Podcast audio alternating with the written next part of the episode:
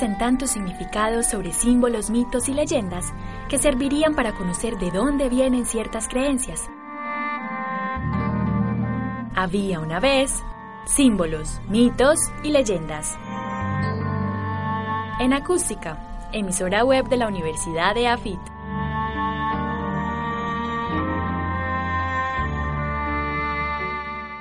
Había una vez símbolos, mitos y leyendas. Existen muchos mitos y leyendas sobre el murciélago.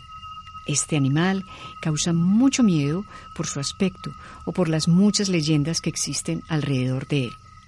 En muchas culturas hay historias como por ejemplo que se enredan en el pelo de las personas, que chupan la sangre de los humanos hasta desangrarlos, que producen enfermedades respiratorias, que dañan las cosechas y también que los murciélagos fuman.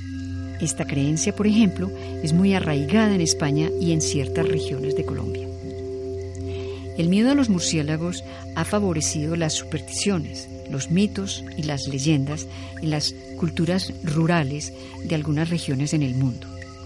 Un mito muy generalizado es que si un murciélago entra en una casa habitada es señal de mal augurio o que avisa la muerte de alguien de la casa. Si un murciélago vuela cerca de una persona, está advirtiendo de que alguien trama algo malo. Y si los murciélagos vuelan de noche y en grupos, es un presagio de mal tiempo. Muchos autores creen que el origen de estos mitos y supersticiones está en la Santa Inquisición, que relacionaba a los murciélagos con la brujería y que se utilizaba para las celebraciones de ritos satánicos. Dicen que el murciélago fue maldito por Dios porque se burlaba de Jesucristo. Hay aquí una leyenda que explica la aparición de este animal a causa de un desafío entre Dios y el demonio para saber quién hacía mejor las cosas, tratando de crear un ave. Dios hizo una golondrina y el demonio hizo un murciélago. En los escudos de las ciudades de Palma de Mallorca, Valencia y Barcelona, en España, puede verse un murciélago. El origen de esto parece ser desde el siglo XIII.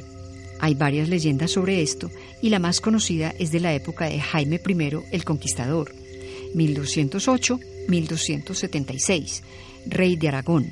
Cataluña pertenecía al reino de Aragón. Según la leyenda, un murciélago se posó en el casco del rey Jaime I durante la reconquista de Valencia y según las creencias de esos tiempos, esto significaba un aviso al rey para que estuviera más vigilante y atento.